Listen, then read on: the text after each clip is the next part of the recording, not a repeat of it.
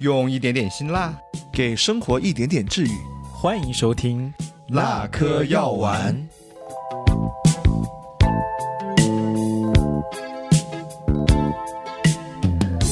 大家好，这里是正在企图变成熊，但是不知道什么时候才可以变成熊的丹丹。大家好，我是大牛，是最近从猴变成呃从熊变成猴的大牛。呃，大家好，我是呃即将成为熊圈新贵的，但是突然又体重降下来的李乐。你离熊圈还远得很呢，还什么熊圈新贵？你一只脚从来就没有 任何一只脚跨进去过。没有，我前段时间真的胖了很多，但不知不觉就又瘦下来了。好了，你好了发现了吗？他胖过吗？真的吗？这这个没有胖过，像我们俩的话，就是我是胖胖过瘦过啊，所以说我是胖过、瘦过又胖过。是哦，哎，所以我们今天来聊什么话题呢？那肯定就是熊和猴了。对，聊一聊嗯关于在同志群体当中这个动物园的现象。嗯，是的，是的。哎，那首先我们来看一下啊，就是你们怎么定义你们自己？你是熊还是猴啊？大牛虽然我不想承认啊，反正很多人把我定义成熊吧。？OK，嗯嗯嗯，你呢？嗯，对啊我，其实从来没有把自己定义成什么，我就觉得，哎，我是比较想要往那个肌肉的方向发展，嗯，但是别人把我定义可能就是壮猴。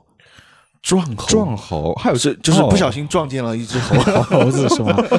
啊，在我这儿就没有特别大的定义猴嘛，，对，嗯。算是对。OK OK，那我的话，其实我之前在北京被很多熊圈的人当做是熊，所以说我真的是一脚跨进了熊圈。嗯然后后来呢，因为减肥，去年就开始拼命的做有氧嘛，然后瘦下来了。嗯然后我那熊圈的朋友就不理我了，就完全不理我了，觉得我长得特别丑，就被逐出了熊圈。那现在呢，我无家体重可归真是无家可归，但猴又觉得我不够猴，不够瘦。啊、哦所以说现在我就夹在中间，非常尴尬。所以同性恋的圈子都这么排外的吗？哎呀，一会儿我们会聊到这个排外性啊。哎，今天在那个群里面发现那个文章里写的什么熊圈的人是非常友善，什么呃非常包容开放，哪里是啊？根本不是、对啊。，非常排外啊！你看，我就瘦了那么几公斤就被排出去了，这天啊！嗯，我觉得有待考证哈。但是我们先比一下我们的 BMI 值吧，因为今天我正好看了一篇论文，嗯是二零一三年华东师大的一个教授写的论文，嗯那上面就有写到说，在百分之九十以上的概率里边儿，啊、如果你的 BMI 值是，请注意这个值是二十七点四。的话呢，那基本上对非常精准啊，就基本上你就可以算是熊了。所以我想问一下你们二位，你们的 BMI 分别是多少呢？我的好像是二十三点几，还是二十二点好几啊，妥妥的猴了。啊？我对我自我的认知还是很明显的啊。猴，那我差不多三十啊。啊，那你就是熊了，你已经是熊了。那我是二十六，整整二十六，就是比二十七点四还少了一点四，我还是一个猴啊。哦我们俩就是猴兄猴弟了，花果山来的。这个数数字能够，如果能够决定你是不是的话，所以那个那个圈子里边排，相比那个圈子里排不排挤你，你觉得哪个更重要啊？我觉得对我来说，嗯。一切皆是浮云，都不重要了。哎，但是我觉得很有意思一点就是，虽然说数字有足够的说服力，但是实际上在熊圈当中，每一个人看的这个标准都是不太一样的，而且本身熊圈内部它也是有划分的。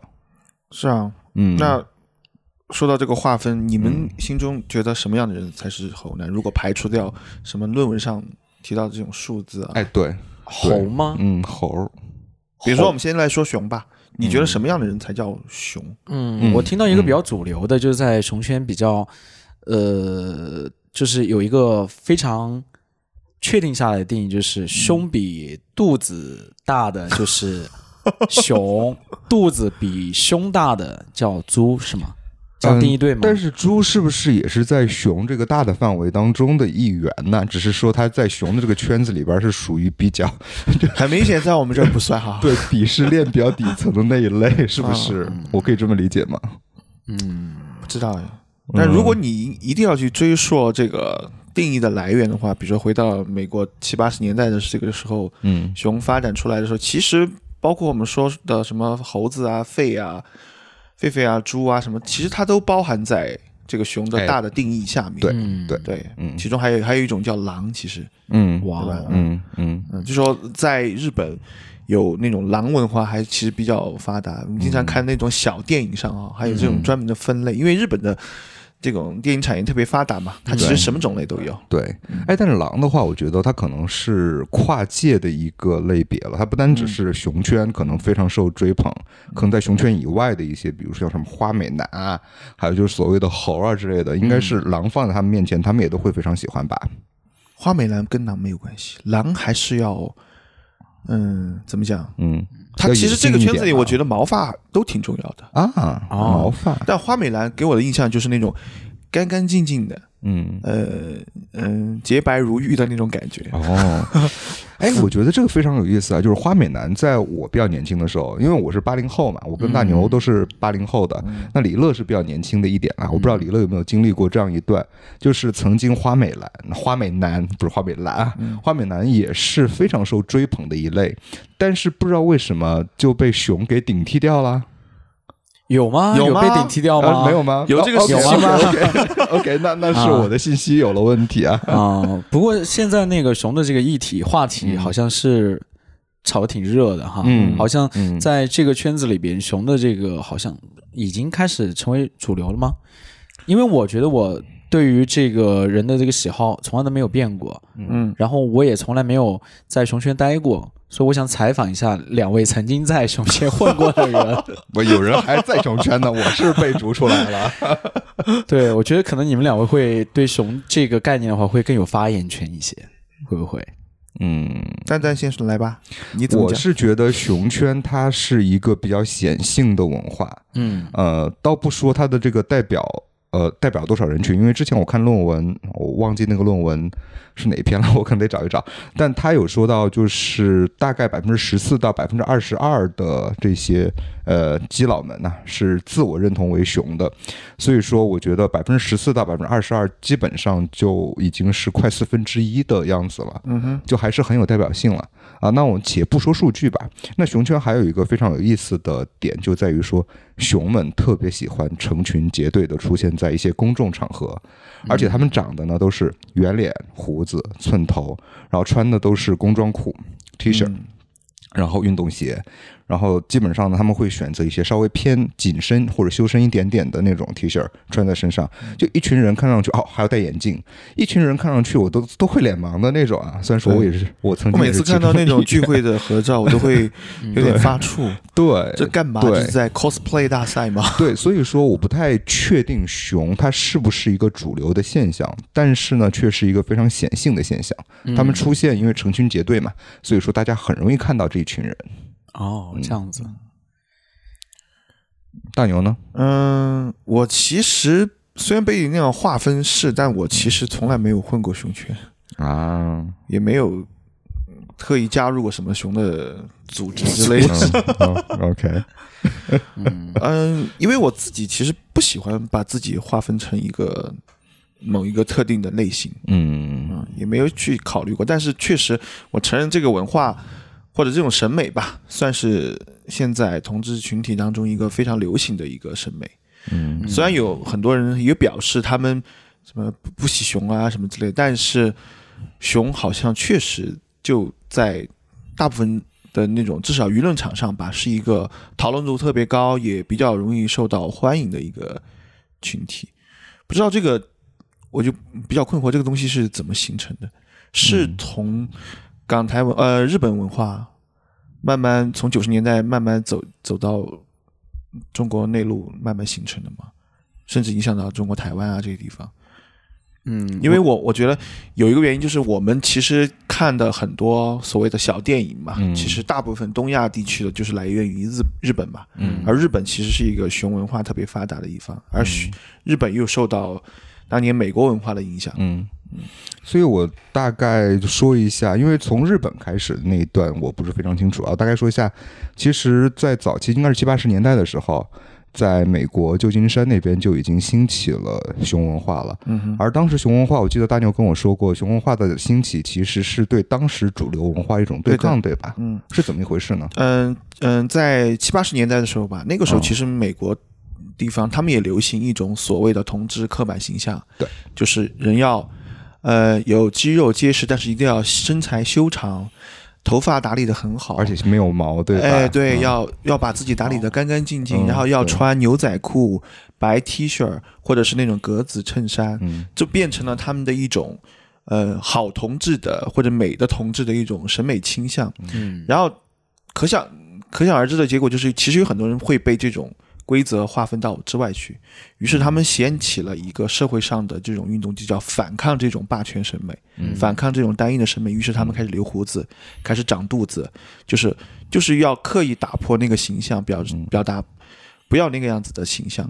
而而且穿着也是属于就是对穿得露肩特别的背心呐之类的，对对对就不不要穿那种什么衬衣呀，或者是牛仔裤啊，就是那种高腰的那种嗯感觉。就其实，所以所以说回来的话，在美国熊文化的兴起，它其实是为了反抗，呃，当时的同志文化的这种刻板的单一的形象，嗯它是有一些社会运动思潮在里面的。嗯嗯，东亚地区像日本这个国家，嗯它其实接受美国的文化影响非常重，特别是八九十年代的时候，是的，美国流行的音乐啊、嗯电影啊，还有很多东西，他嗯他们那个时候西化的特别严重，所以，嗯、同志文化也是，他们也受到这样的影响。再加上日本本来就有所谓的，我不知道，可能有什么相扑文化啊，对男性力的审美的这种，啊，它其实和天然的这种壮的、有男性魅力的，再加上又是一个父权文化特别发达的地方，对吧？对。强调男性气质，对他们来说也是一个一拍即合的事情。嗯，所以，日本在这方面的文化也特别发达。嗯，所以在内地这边，就是熊文化还没有起来的时候，其实在国外就已经已经流行几十年了，嗯所以我有一个问题一直想很好奇哈、就是在现在流行的这种熊形象的审美之前，在我们的小时候，比如说或者说青年时期吧，你们对电视啊、影视啊，包含杂志，对你们来说有吸引的男性形象，你们记得还有是谁吗？呃。首先就是我可能有一些男性形象，就我特别感兴趣的男性形象，啊，呃，我已经不记得名字了。但是呢，因为我记得那个时候，我爸爸在订一本杂志叫呃《力与美》还是《健与美》健与美吧，的一本杂志，呃那本我都买过呃呃，就是我爸是长期订嗯，呃，他比较感兴趣嘛，对健身。然后那个时候呢，我对健身没有兴趣的，但是我对里边那些照片是很有兴趣的。啊我就会发现说，里边那些肌肉男们啊，嗯就是那种很干很干的那种身材，都是那种比赛型的，是吧？都是比赛型的那种，还要我就不涂那种太喜欢，还要涂那种橄榄油。嗯嗯，对。啊、但是呢，里边时不时会有那种，就是可能体脂率会稍微高一点的，啊然后脸会圆一点的，哎，我就会特别喜欢。啊啊啊！啊、我觉得可能我小时候就比较喜欢这一种，有一点像我们现在对熊的定义的这种男性。我一直，我后来一直把这种有一点体脂率的男生，我自己经常会把他们归为一个种类叫居家型 好身材，就是他不是那种比赛型的，不是那种出席什么商业活动，但是就看起来比较邻家一些。嗯，对，没有没有那么凌厉，对吧？就觉得好像是，呃，就出门都可以看到的那种就是有亲切感，对，有亲切感。那种身材给你感觉有嗯亲近感，反而那种非常求洁的、体脂率特别低的，看起来，嗯，感觉不好亲近。嗯，李乐呢，有有些什么特别印象深刻的明星吗？小时候，我觉得可能不是性吸引力吧，就纯粹为他们的才华而喜欢。就比如说罗志祥啊、林志颖啊、谢霆锋。谢霆锋的话，好像他有拍过那种就是裸上身的那种艺术写真 MV 啊、有类似于这样子的吧，还挺吸引人的。对，所以我我觉得我从小到大的那个喜好都是喜欢稍微有一些肌肉型的。哦，嗯，嗯，哎，那像施瓦辛格呢？他挺肌肉的呀，你会喜欢吗？我会更喜欢汤姆克鲁斯那样类型。啊，哦，还是比较匀称，比较对感觉比例比较施瓦辛格对我来说，嗯，有点有点过了，对吧？对，有点过了。哎，那如果是换到现在的话，哈，嗯就是如果硬要说一些公众人物的形象的话，嗯哪些人物会对你们是有性吸引力的呢？现在啊，我可多了。来吧，那你先开始。就首先是有，哎，这个这个名字能说不能说？因为他被抓起来了。李代沫，大家是否还记得？哦我知道哦，我几年前我可喜欢他的呃歌声了。啊，对他他的声音也很好听，他声音很好听断句很重要，我可喜欢他的声音了。歌声了。嗯，那他我不知道为什么，就是他长得可能不是特别的好看，但是我不知道为什么就唱歌的时候那种投入的样子，加上他的五官就非常戳我的点。嗯，嗯。李乐呢？会喜欢现在的什么明星的形象？嗯，我回应一下那个蛋蛋吧，就是刚刚那个那个那个李代沫，我觉得他唱歌的时候非常深情，然后他唱那个情歌确实好听，嗯嗯，嗯而且他的声线特别的温暖和治愈。哎是的，对。嗯我觉得他唱起歌来就就就会真的会爱上他的那种感觉。对我现在如果光从这个形象不考虑内在的那个嗯，部分，不考虑内，在，就只说形象。啊。，朱亚文，朱亚文。对，哦，啊，有点印象朱亚文，朱亚文，嗯，天哪，我们两个老年人，我是脑子里想了一下才，对我也是有一点点对对对印象。是，呃对，可能会是我比较喜欢的类类型，就是外在的这个长相。我想想还有谁啊？好像都同一类型吧，就是偏稍微瘦瘦的，嗯有一点点肌肉的这样的类型会比较点中我。至于什么部位粗细，我都还好。嗯，我觉得反倒就是现在当红的这些明星，好像说不出说不出几个，但是经常刷小红书，小红书倒挺多的。所以 啊，对对对 对，小红书上面倒是很多我觉得特别可的男生，嗯，呃，呃就再次说明是不是就是像我们作为通讯录的代表，嗯。我们的审美其实已经是在主流审美以外了，我们其实算是一个呃亚文化的审美，其实那个啥，电视上流行的东西，它的受众群是最大的固定的，应该是最大的，因为他们要利益最大化，所以说他一定要保证是是最受众的，因为看电视的人群本来就变少了，大部分人他现在年轻人他的呃注意力流窜到。比较流窜吧，分发到社交平台上去了。所以为什么在社交平台上能够出现你觉得好看的人的形象？但是有一点就是，我还是需要跟你可能辩驳一下。就虽然说看电视的人嗯少了，但是很多年轻人或者是主流群体，他们会去看所谓的网大，他们可能不会看主流的电视频道，但他们会去看网大啊，啊，对啊。所以说，网大里边那些主流的人物形象，依然不是我们所喜欢那种，比如说像壮雄的那种形象，对不对？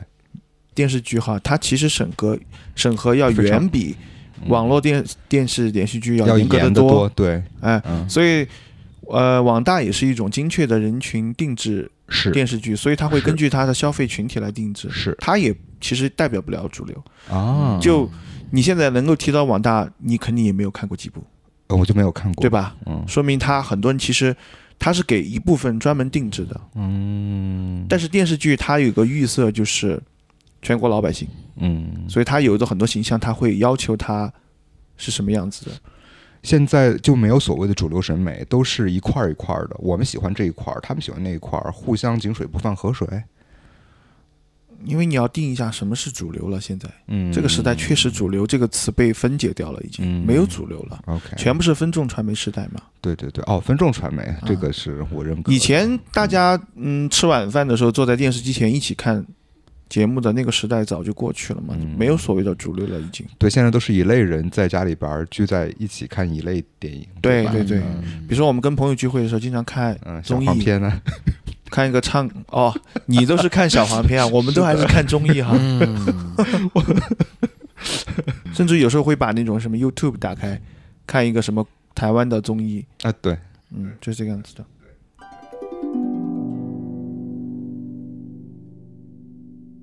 对，但是其实这些都可以总结一条规律出来，都跟熊没有任何的关系。对，我可以这么说吗？可以。这个我自己的性的那个部分的话，也没有受太多主流的那个呃热点所影响。我现在嗯喜欢的依然还是比较有一些小的肌肉的这样的类型。嗯，但是说实话，就是说有点小肌肉，呃，我觉得只要是跟肌肉挂上关系啊，那体毛呢？我插一句啊，体毛你会介呃你会喜欢吗？就是体毛比较啊、茂盛的那种，看长在哪？儿，就是如果是长在肚子或胸部的话，我可能不太能够接受。啊，长在脸上呢？长脸上的话，不要就是整张脸都有，就是如果这边稍微有一点，哎，修点轮廓的那种。啊，哎这个我可以，就就觉得 OK 对，对吧？不用太浓。啊，所以说呢，我刚刚把李乐所说的这个，一个是有点肌肉，然后第二个呢有一点络腮胡，对吧？有一点点络腮胡，不是很浓密的络腮胡，放在一起的话呢，它其实是符合熊圈当中的一类，叫做小熊哦，啊、叫小熊，或者是在呃英文当中，要么就是 cup，、要么就是 otter。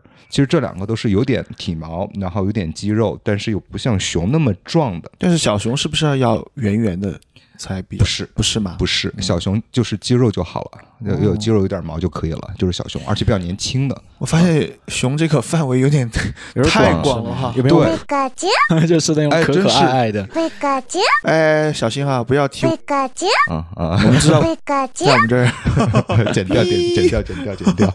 呃，对，除了小熊之外，还有其他的一些呃，比如说我知道的一些好有好有意思的说法，比如说叫呃叫叫熊脸猴身呐、蜘蛛熊啊之类的，就就形容是脸比较胖，但是身体比较瘦的那种人。嗯，哦，还有这样子，也是熊圈里面的，嗯，好丰富啊！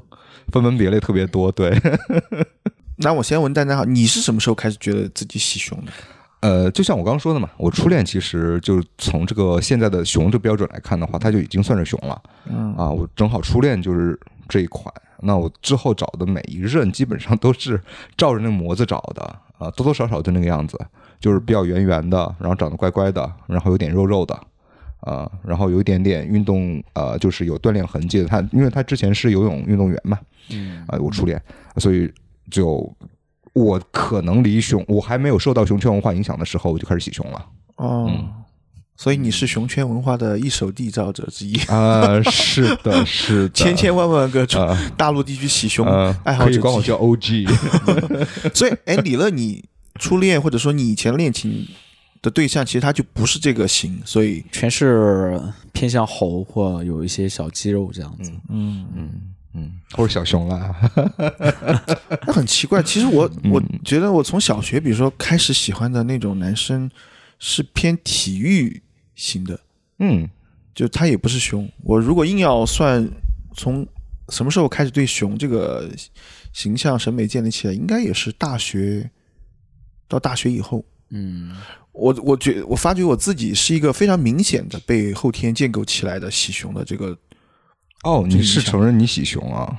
是喜熊啊，但是熊的这个审美不不只是我的光谱当中的唯一的嘛，啊，因为现在我也可以接受熊以外的其他有可能，甚至于我没有以前那么喜熊了。嗯。嗯，因为我以前觉得我喜欢的那个形象，我是没有把它命名的哈。后来发现，哎，大家都把这个类型叫做熊，熊啊，那就那就被迫，就是也不叫被迫，就是你不得不还是要承认你喜欢的那个类型也包含在你自己的那个光谱当中。OK，哎，所以说我觉得很奇怪啊，就是除我们我们三个里边除李乐，李乐好像是不喜熊是吧？我可以这么理解吗？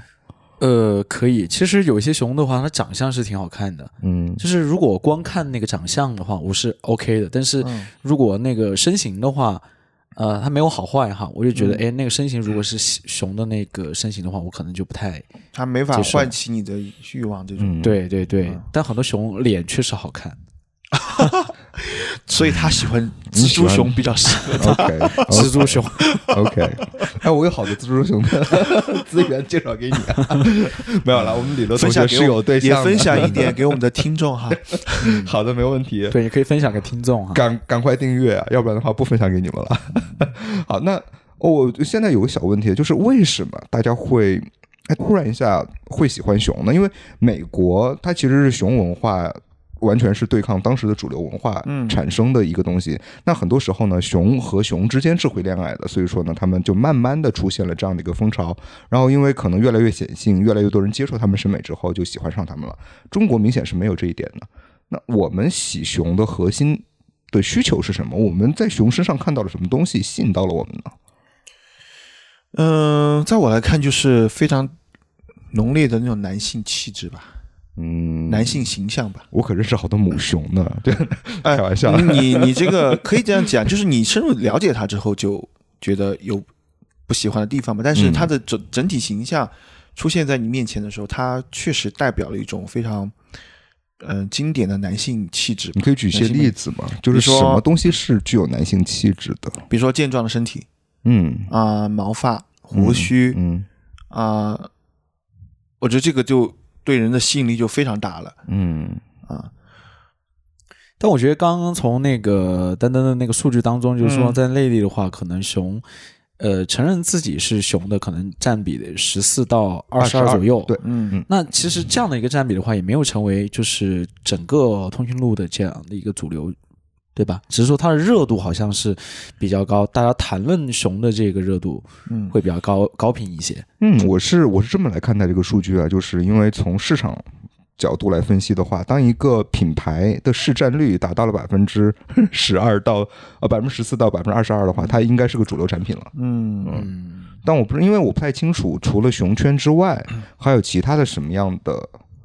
有可能很多人他是没有自我认同，属于什么什么类型的这一类？如果说呃比较大的话呢，其实有自我认同的这一类群体，他反而就成为了主流啊、因为他有非常明显的自我认同感。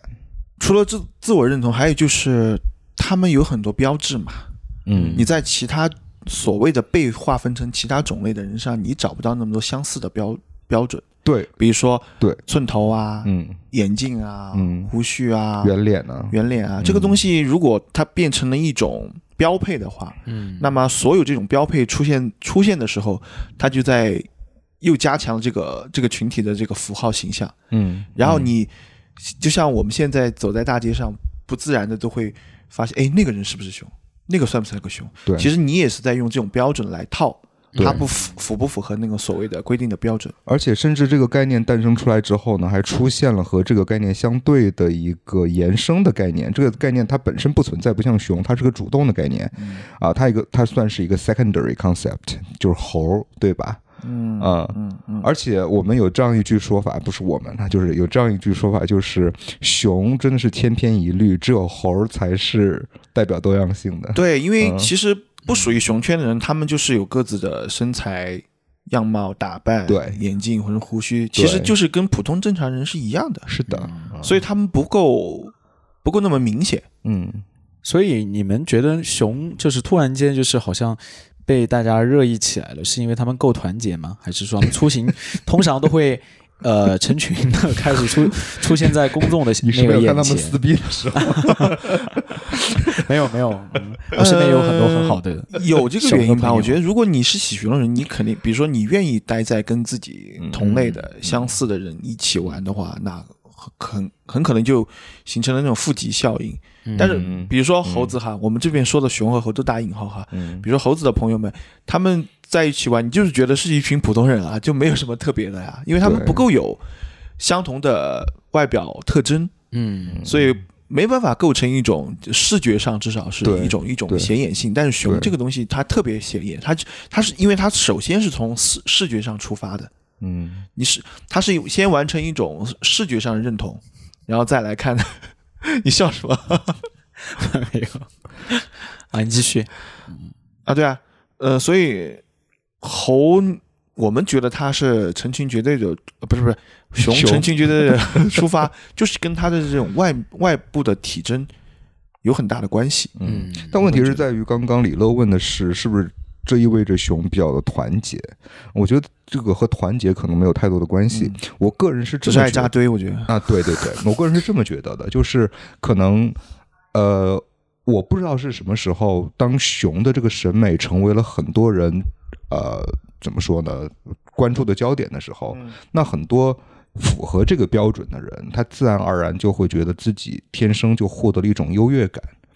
那这个时候呢，他就会有优越感的人，通常情况下，有正常的心态就会觉得，嗯，其他不属于我这个圈层的人，我就不太愿意跟他打交道，不太看得起别人。嗯那所以说，这个时候，哎，当我发现，哎，这个人好像也是跟我一样是有优越感，那个人也是跟我有优越感，他们就愿意成群结队的出来啊、一个呢，可能就是所谓的向外界去投射自己的男性魅力，嗯对吧？那另外一个呢，就是他们自己在自己小圈子里面也可以其乐融融。但是我个人有一个看法，就是尤其是以前我在北京的熊圈里面也混过，我觉得熊它有个很大的问题，就是在于本身 LGBTQ 这个群体，它就应该是代表彩虹的各个颜色的，但是反而在熊圈当中，我们所看到的是最单一的一类审美。嗯嗯，我这一点是觉得熊的存在，熊圈的存在，其实和我们彩虹群体的这个大的趋势是有一点点相违背的。我个人也是在这方面是有一点点反感这个圈层的。我倒不会觉得就是你，嗯，那我可以理解为你觉得就是熊的话，它其实还是有一些些的所谓的排外吗？我个人是觉得比较排外，就是从我个人的经历来讲的话，嗯啊，其实我们发现，我们有呃，在大陆地区哈，就是或者内地地区，所有的文化群体它都有自觉形成圈子的这种趋势。嗯，且排外，对吧？嗯，就不算是你确定，呃，应该还好就。就算是彩虹群体以外的其他群体，嗯甚至于是于是说，比如说我们讲的女性主义群体，啊，对吧？也分流派，也分圈子文化，包括你从事某一项体育运动，嗯里面也有自己的小圈子，好像，嗯、抱团，嗯、呃做圈子文化是我们这个地方的一个自然的社会形态。嗯就我们需要进入一个我们自己觉得安全、有归属感，然后没有其他外人介入的圈子里，好像是一种比较更安全、嗯更有，嗯，怎么讲？容易被接纳。对对对对对，因为我们其实，在大的社会舆论场当中，你会发现，如果在公共平台上讲出一些一些特定圈子的有特定主题的话题的时候，很容易引来战争，很容易引来批评声，所以逐渐的形成了各种讨论不同话题的人，他们都把自己龟缩在自己的一个圈子里面，比如说粉丝偶像文化，嗯，他们有自己的粉丝圈。对，他们在里面的讨论，其实每次不小心外溢到公共平台的上，啊大家都会口诛笔伐，对对吧？对对，嗯、就像女性女性女性主义这种嗯讨论的时候，也是有这种倾向，就是你一旦在自己的那个所谓的同同一个茧房当中讨论，或者同温层中讨论的时候，就相对安全，但一旦啊外溢到这种公共平台上的时候，就会。有撕裂，所以造成了所有的这种文化活动群体，他们都有这种小圈子文化的倾向。但是说实话，我觉得这就是我觉得在在中国大陆在内地的这个所谓的熊圈文化，呃，让我觉得有一点点呃不够深刻的原因之一。因为你刚刚说到的那些，比如说是粉丝文化，嗯当然我就跟粉丝文化可能也差不多，我就不说了啊。比如说女性主义，我觉得他们其实是有自己的一些思考的。嗯而且他们其实是有不同的这种思维模式的区别的，所以说他们要分化的话，我觉得没有问题。而且说到熊熊文化，我们再说到它的最呃最最早的这个起源国就美国。其实熊熊文化当时在美国兴起的时候，是有一本杂志叫做《Bear Magazine》，嗯，就是就是熊，它讲的就是熊圈里面的各种各样的故事。然后甚至在九十年代的时候，有一个叫做 Les Wright 的一个教授，是专门出版了两个大部头的，叫做呃熊圈呃文化的文学选读，专门出现了这种文学选读。所以我觉得就是。当我们有足够的理论和足够的文艺作品来体现文熊圈文化的时候，我可以说，哎，我们这个圈层非常成熟的形成了，并且它不管有没有排外性吧，至少我觉得这个圈层是稳固的，这个圈层我是承认它是存在的。但是现在看看我们当下的这个熊圈，大家除了吃喝玩乐，好像也没有其他的什么文化活动，也没有其他什么精神上面的，或者是更加啊、形而上的一些思考。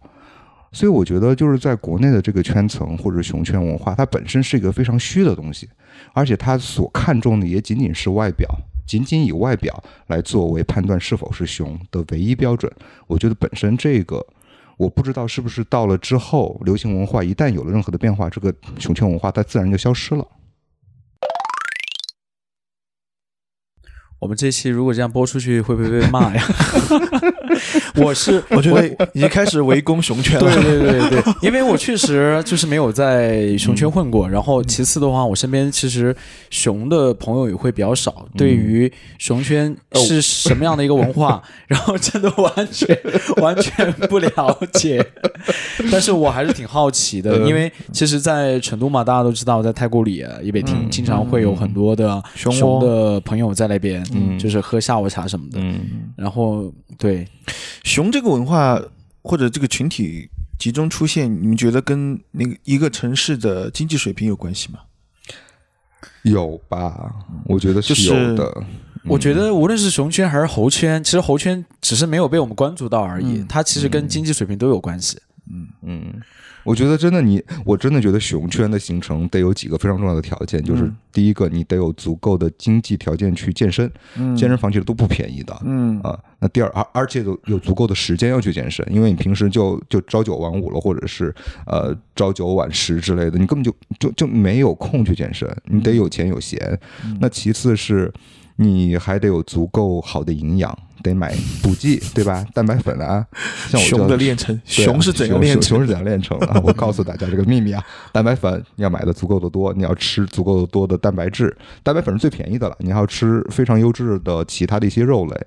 那还有就是各种补剂啊，像最起码的啊，就是呃呃，像像什么左旋右碱啊、左旋肉碱啊，或者是其他的一些补剂，你得有，对吧？那再有一个呢，就是。啊、因为熊可能它平时吃的东西啊、不是那么的健康啊，那可能就会出现一些三高的情况，然后可能会出现一些呃痛风的情况，你还得吃药是吧？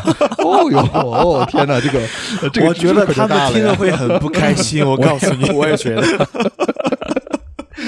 啊，我觉得无论是在猴圈也好，熊圈也好，还是在任何圈子也好，嗯，一个圈子贴的标签不能代表所有人。其实每个人还是有个、个体的那个思想出来的，所以我们能够看到，因为我确实没有跟这个具体的圈子接触过嘛，但是我跟其他比如说猴圈呀，还是我们身边的同学录接触之之后，无论是在任何一个圈子里边，其实每个人还是有自己独特的一些思想，并不是说他们是熊圈，他们的思想、他们的文化都是非常统一的。嗯，我同意这一点，但是我同时也发现了一个问题，我我绝对同意这一点。嗯我发现了，就是有些人为了进入熊圈，嗯就当然拼命的健身，然后拼命的吃，把自己吃胖，或者有些人就是天生就是胖啊，真的有这样的人吗？有有的有的、啊可多了，可多了。你其实没发现吗？在我们那个嗯、那个各种群群里面哈，有很多人都嚷嚷嚷嚷着什么啊，洗猴啊、喜熊啊熊，对，就是他们非常想要追寻或者融入到一个熊的那种所谓文文化圈子里面去。我以为大家仅仅是在开玩笑，你知道吗？我太天真了吗？半开玩笑半开玩笑，半认真吧。对啊嗯，那很简单，如果这个圈子圈子是没有任何吸引力，或者没有任何他值得进去的要道理的话，他为什么要用这个来开玩笑？因为我觉得他为什么啊？你讲，啊，因为我觉得他就是目前就是熊这个热度比较高嘛，然后嗯通讯录又喜欢开玩笑，所以就刚好顺水就是用这样的一个圈子，然后来做一些玩笑的。因为从他们的言论，或者说，嗯，不要这么狭隘的讲啊，就是有这么多言论表示对熊的喜爱，想融进去，或者想找到一个 理想的这个熊的形象的对象或者男朋友什么的，就其实就是表达有大量的人还是认可嗯，这个熊所表达出来的这种性别气质。嗯嗯，我觉得我接下来真的要采访一下身边的人，因为我觉得我身边喜熊的朋友真的不是特别多。然后对于熊圈现在是不是不是已经成为同性恋的一个主流审美，我觉得也是有待考证的，在我这儿是有待考证的。对，是是是，我们需要数据，但是我还没有，就就我把我之前想说的那个话说完啊，就是有些人通过自己的后天努力成为了熊，然后呢，就会有一点点呃，甚至是非常激烈的那种啊反扑心态吧。就这个时候，对，就会非常的鄙视不是他们那个呃小集体里面的人啊啊、就会非常的鄙视。哪个城市的？呃，就是成都的，就是成都的，我就正好认识这么样一人。个这个不就是那个公交车效应吗？啊你没上公交车的时候，来再挤一挤，再上一个，对对对上去以后就叫后面的人不要上了，不要上了，不要上上了，对太挤了。对对对对。啊，对嗯，我就正好就恰巧就认识这样的一个人，就是他在成为熊之前，或者是他在被熊圈接纳之前是一个状态，在被接纳了之后，就整个人变得趾高气扬。啊、哎，这其实我觉得还是反映出来一个问题，就是大家在寻找自己所谓亲密伴侣的这个标准上，还是太注重于所谓的形象外表这个东西了。嗯他觉得这个东西能够决定他是否能够找到一个好伴侣。嗯，如果你考察一个人的品德啊、内心啊、人品啊，或者什么其他东西，其实跟外在因素没有那么重要嘛。但是这东数这些东西要衡量起来会很花时间，也没那么容易。但是形象气质是一个一眼就可以看出来的东西，嗯他就觉得，那我先找到一个我喜欢的形象。嗯，所以说，就是嗯，我又觉得一一个非常有意思的观点哈，就是现在呢，在社会上面，主流社会上，不管是通讯录的这个圈子，还是在直人的圈子里面，大家都会谈一个叫做所谓的有毒男子气概，嗯或者是有毒阳刚这样的一个概念，对吧？啊，但是实际上，你有没有发现，就是现在通讯录们特别的喜欢熊这样的形象。刚刚大牛也说到，熊这样的形象其实代表的是男子气概。嗯嗯，就就明明我们现在知道男子气概可能是有毒的，但是我们还是喜欢那样的一个这个嗯那样的一个气概。我们心里边在想什么？大家到底是想要什么样的东西啊？明明知道有毒的男子气概对我们来说可能是有害的，但是不知道为什么我还是去追求它，嗯，希望对象有这样的一个气概。这是一个很有意思的问题。嗯我也觉得很有意思，因为有的人就就是在理性的时候开始讲一些直男的一些不妥的地方，但是还是通讯录还是很容易被直男的身上的那那样的雄性的一些气质所吸引到。对那嗯那种雄性气质，其实大多时候唤起的还是你的性的欲望，对外在的啊那个因为我们对我们的我们的性的欲望，这个能够引起你性欲望的这种形象或者气质，其实是很难改变，嗯或者说它改变的时间需要比较长。嗯虽然你坐下来跟一个同同志聊天，你觉得什么样一个什么样的人是一个好的伴侣，他其实也可能说出很多内在的因素的，比如说嗯品质啊啥的。嗯但是能够唤起自己性的欲望的这个形象，其实是我觉得没有我们想象的那么丰富。我觉得可能在整个目前的这样的一个嗯市场上面，大家还是太浮躁了，就是会用熊圈，就像一张学历一样，要跨过去，然后再做一些筛选。那其实就是具体你要跟一个人谈恋爱的时候，还是要会落到具体的一个那个个个体上面。嗯对，对吧？那你如果你筛选过去了，那不是就意味着就是都是好的？你跟谁谈恋爱的话，还是要具体跟他去谈，跟他去交流。就比如说你喜欢熊，那可以啊，那我换一个人，那另外一个人身材就是也很好，但他不是熊，他身高就很高，你刚好喜欢高的，那你是否会考虑他呢？说不定也会考虑嘛，对吧？还有一个问题，我突然想到，就是，嗯，其实性吸引对一个人特别重要的时刻，几乎就是在他青年时期或者比较年轻的时期，而年轻的时期的人，他对性的需求可能比对稳定的感情需求更强烈一些。啊然后恰好年轻人又是社会上最活跃的人，哦，哎，所以它的显性就会变得特别有明显。嗯反而随着你年、年纪增长，可能你对性的需求那种唤醒的东西变得没有那么狭隘狭窄了。嗯，但是你对长期的稳定的这种亲密关系需求更多了，但那个时候人变得更沉静一些了，嗯。没有像年轻的时候那么容易表达，嗯，哎，这个点落得好，嗯。我喜欢这个点，有可能这也是造成为什么熊的这种形象，它是一个完全跟性呃挂钩的这种形象嘛，所以嗯。它恰好又是最活跃的一种群体，嗯。是不是也有这种可能性？我？觉得是有这个可能性的。嗯，是的，那另外就是说到关于刚刚我所提到的这个问题啊，就是大家觉得在男子气概当中能够得到一些，刚刚大牛的解释是性吸引力，那有没有可能是所谓的安全感呢？那这个是不是能够折射出来，就是我们这个群体里面普遍存在安全感不太强的现象呢？嗯，你可以具体说说吗？我可以具体说说，就是比如说，可能我所谓的安全感不到不到见的，就真的是我没有安全感，就是可能在我在想有没有可能是，其实每一个通讯录的心里都住着一个小少女，需要被一个大男人去安抚。那正好这个时候，熊的形象满满足了这样的一个形象，嗯，有可能我觉得是有这样的心态吗？可能的。就是我曾经采访一个猴子，嗯，就是 有点侮辱性的，听起来。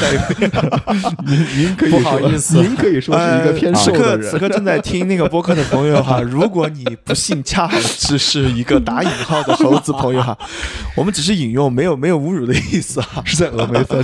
来来来，继续继续。好，就是我身边有一位呃偏瘦的朋友，我还可以圆回来吗？可以，哎，你啊你觉得很妙哈，就是我们直接说一个熊，好像就不带侮辱性哈，或者说不带那种偏见性，但是说一个猴一个猴子。听起来好像就有一点刺耳哈。嗯，对，我觉得这是大家偏见啊。对对对对对，对吧？来继续继续，好，然后就是一位比较瘦的朋友，我曾经采访过他，他就是喜熊的，我就问他为什么会喜熊，他就觉得晚上睡觉抱着比较嗯，肉肉的那种感觉的话，就会特别舒服，特别有安全感。嗯嗯但是我我想说，我自己其实也是有一些没有安全感的，但是我并没有喜熊啊。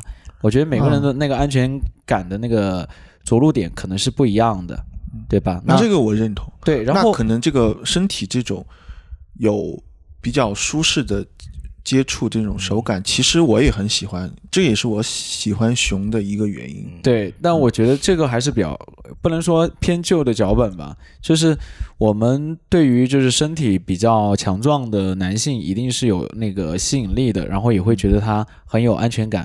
可是到我们现代这个社会的话，很多时候我觉得一个人他有情绪稳定，然后虽然他个子矮矮的、小小的，然后他很能够处理冲突问题，我也会觉得他是一个呃有能力的人，我也会觉得很有安全感、很靠谱。嗯所以对于我而言的话，我不会觉得通过他的身形去看他是否安全。这当然这个是最直观的一个对一个选择其。实区别就在这儿。对啊你你前面提到那个，可能需要你真的花时间跟他相处，甚至共同经历很多事情，你才能够感受到他带给你的那种真正的心理上的安全感。但是后者这个形象是那种你一眼看到就能够激发出你的那种安全感的需求，是不是有这种区别？你觉得？是，但我觉得就是，就现在虽然这就各种圈子就流行流行起来了，但是我还是觉得，就是大家可以破破圈，就不要破圈。就是不要就是待在一个圈子，然后那请熊朋友们走出来啊，猴子都很高兴啊。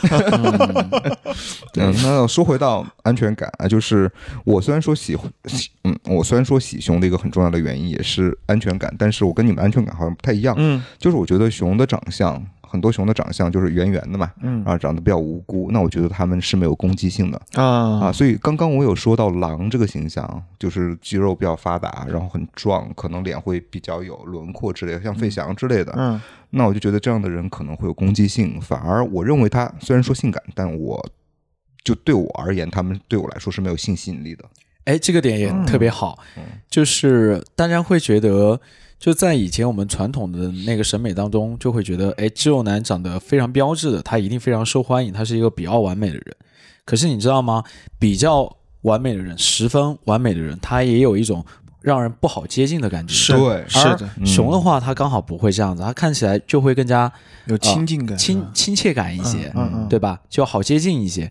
这个会不会也是形成熊会受欢迎的一大原因，那有可能哎，对吧？有可能。嗯，。有可能。嗯。而且我们的审美其实聊开一点哈，比如说我们现在有很多人喜欢猫猫狗狗那种圆圆的、眼睛大大的、嗯。嗯无伤害的、嗯，可爱的，对。其，实这种情情感它也会迁移到对人类的这种形象的审美上。嗯，就是如如果一个人他是一个可爱的人，那你就会天然觉得跟他接近起来会容易一些、舒服一些。嗯，啊。一个有棱角的人，可能就会给你的感觉就是有有压迫感。对对对不舒适。对对，我觉得这肯定也是熊可能慢慢的形成一个显性文化现象的一个原因之一吧它。至少对我来说是这样子。嗯至少我们聊起来，发现好像能够决定熊流行起来的这个因素好像有很多，嗯，有一些社会总体上的审美倾向，也有安全感的，对。也有一些对男性气质追寻的这种东西。嗯，对，我觉得熊，其实在我看来，突然我刚刚有反思一下，我突然觉得说，熊其实是一个非常好的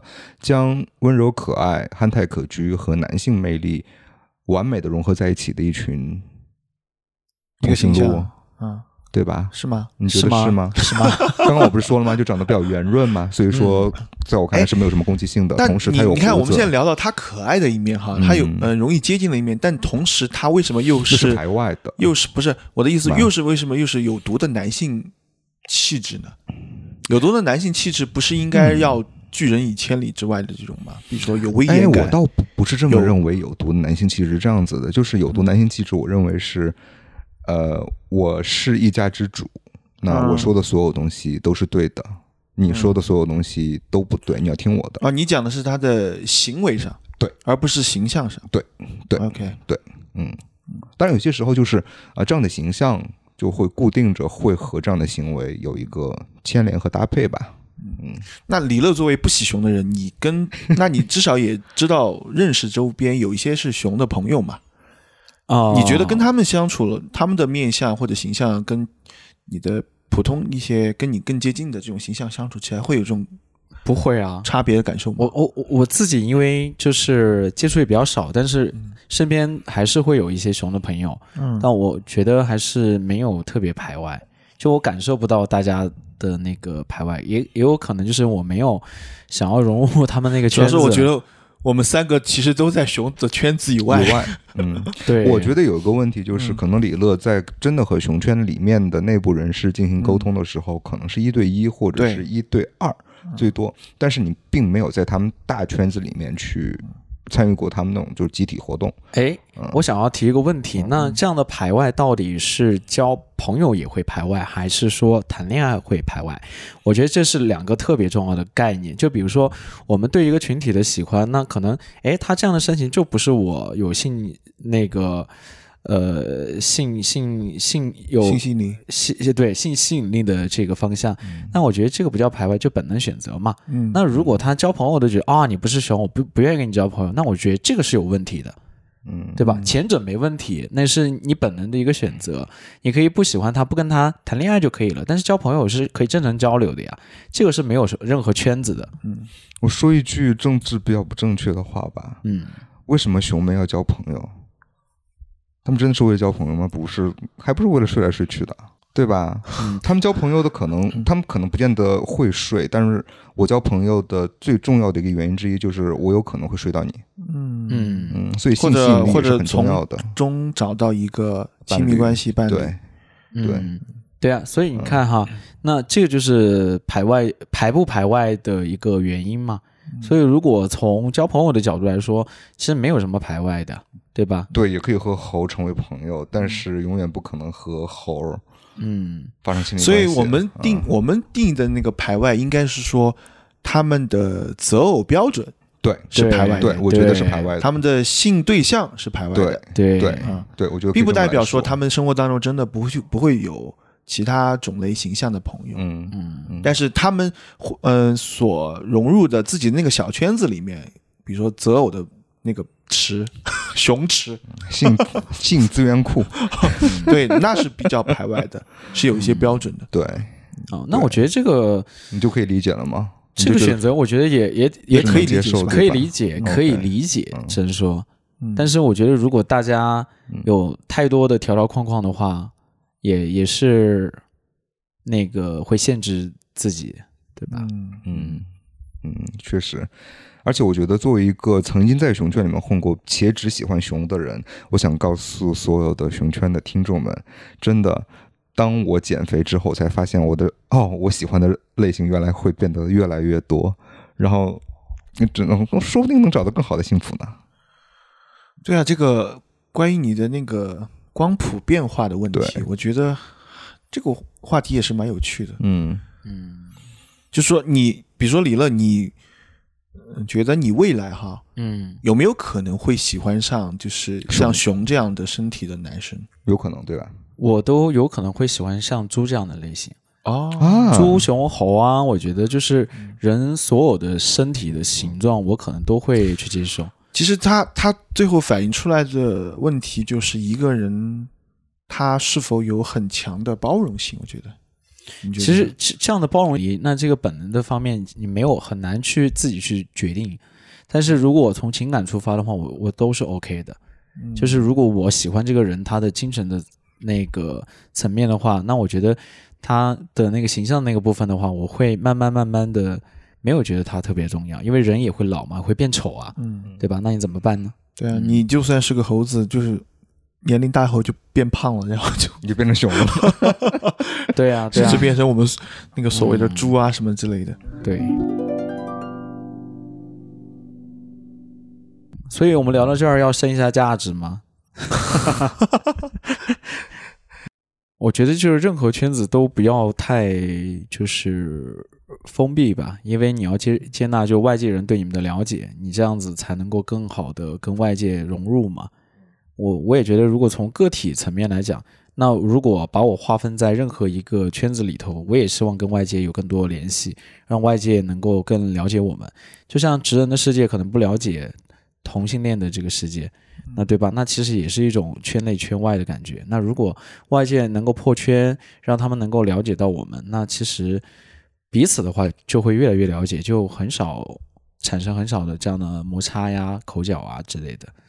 我倒是觉得说，就是虽然说我认识的绝大部分的熊圈的朋友啊，其实都还是比较 nice，嗯但是呢，当嗯这些熊们放在了一起，并且呢开始开起了猴的玩笑的时候，嗯真的就不排除里边有些成员会把这些玩笑当真，然后真的就会对猴的态度比较的不友好，比较的敌对。我觉得就是大家都是同样的一个彩虹群体，我认为敌对的态度就别来了。但是呢，如果说大家觉得这个圈是自己的一个安全港湾，我是完全能够理解的。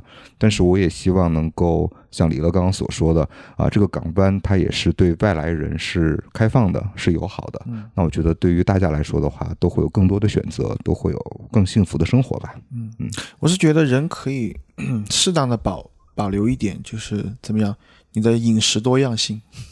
嗯，其实，你吃的多其实我们更健康。对的 我们以为的我们不能改变的那种审美啊，呃，去向啊，其实它我们每个人的可能性都比我们自己想象的要大一些。因为，嗯、作为一个 也不年轻的人哈，我发现自己其实对熊啊这种东西，它的那个审美其实也有逐渐变化的，而且这种变化，你首先要对自己保留一个开放的态度。嗯，总结一句话就是不要把自己限得太死，不要用一个规则来规定你自己就只能这个样子做。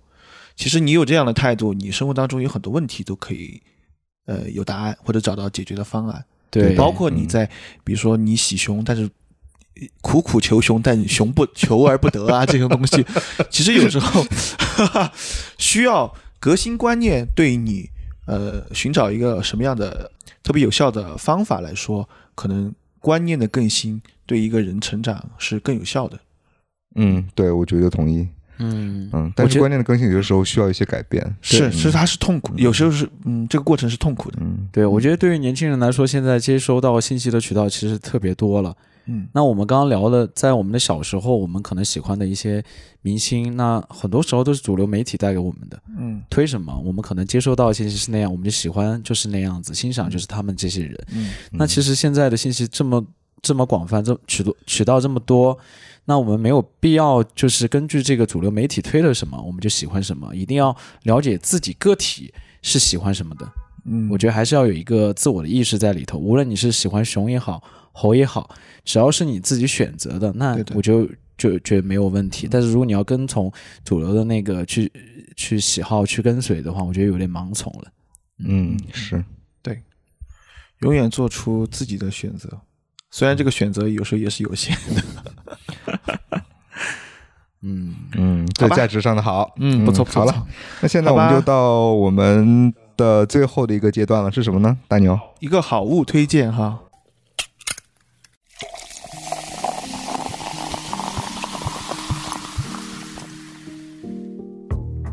就是我们这个环节呢，三个主播会各自向大家推荐一个一件好东西，我倒没可以想到。是可以是一本书、最近看的电影、一个好吃的东西，或者是好经历的的东西。买到的一些东西哈。嗯，对。那要不，嗯，丹丹先来吧。呃，那既然我们今天聊到了熊啊，我就来呃 call back 一下吧，因为大家都知道熊有个非常重要的指标，就是得长毛，你得有胡子，得有毛发，对吧？我也知道啊、因为我是八零后的，我们这个年代的人呢，已经开始出现了脱发的问题了，包括我在内。但是大家，我相信此处应有 植入广告啊。但是我也知道你们在用脱发的一些产品的时候，一定会有米诺地尔嘛。但很多米诺地尔呢，涂在头上或者涂在脸上都油油的，对吧？特别不舒服。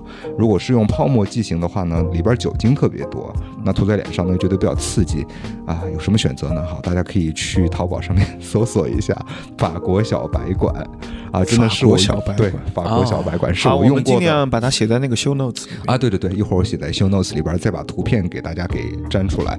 它真的是我用过的最清爽的米诺地尔了，涂在脸上就瞬间吸收，涂在头发上面也不会打结，特别舒服。你们值得拥有。哎，那个涂完之后大概几天能长出毛发？几天？呃，你至少要以年为单位吧，啊，年为单位才半会长出年一。年，对，至少、月吧呃，至少以月吧。哦，对，比我想象当中几天就出来了对。因为我今天还打算问一下你那个就是长胡子吗？。对长胡子的话是怎么长的？对，我我在那个 YouTube 上面有 follow 一个 YouTuber，呃，他是长了两年半才长出非常好看的胡子的。啊，因为本身我还是有一些的，嗯，然后我想，哎，涂一下会不会很快长出来？那如果是半年为起点的话，那我可能就会想要放弃。嗯，至少以半年为单位，可能都要坚持，至少几个月时间吧。对、哦对，你可以先尝试一下。对，好好，嗯，好，我的推荐到此结束。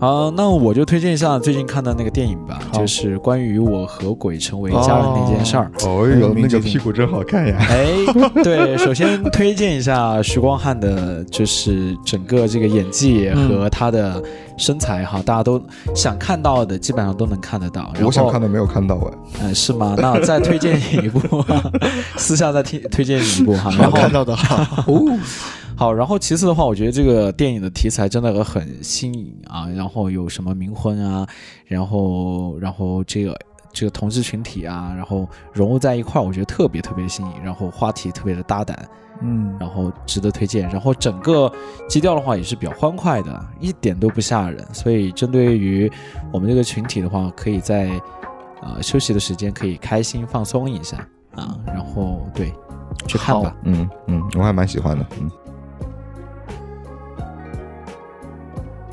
我我给大家推荐的是一个餐厅啊，最近发现的一个越南街头小吃风格的餐厅，叫做麦泰。啊，他那个他们家的餐厅装修的真的是非常简朴，进去就有那种大排档的感觉，但是做做的东西呢性价比也很高，也而且也特别好吃。嗯，在哪里？呃，大概就在呃牛市口附近吧，具体的地址我会贴在那个 show notes 里面。一会儿录完之后要去吃一碗吗？好啊，可以啊，他们那个呃打抛猪肉饭加那个流心鸡蛋真的是特别好吃。我知道你说那一家，那家从北京开过来的，以前在北京我就很喜欢，叫埋汰是吧？啊，对对对对对，对哇哦嗯，以前是在北京三里屯的一家，我跟我前任经常去吃。嗯，所以用用泰语应该怎么说？My Thai。买单呀，买台啊，我也不知道。OK，好，好今天我们的这个第一期播客哈，经历了非常长时间的准备哈，终于录制完成了。嗯，然后呢，希望大家关注我们的这个播客栏目。啊，记得帮我们分享、转发、关注、评论。呃，关于具体的那个联系消息呢，我们会写在 show notes 里面。对对对，好了，呃，这里就是那颗药丸，拜拜。拜拜拜。不用加一句那个，如果你有喜欢的话题的话，也可以留言告诉我们，哦，对对对对，就有一个小互动。嗯，对，好，嗯下次我们加了，这段也也不删了，让大让大家听听我们这个出招的制作过程哈。好好的，好的，那就下期见了，拜拜。拜拜。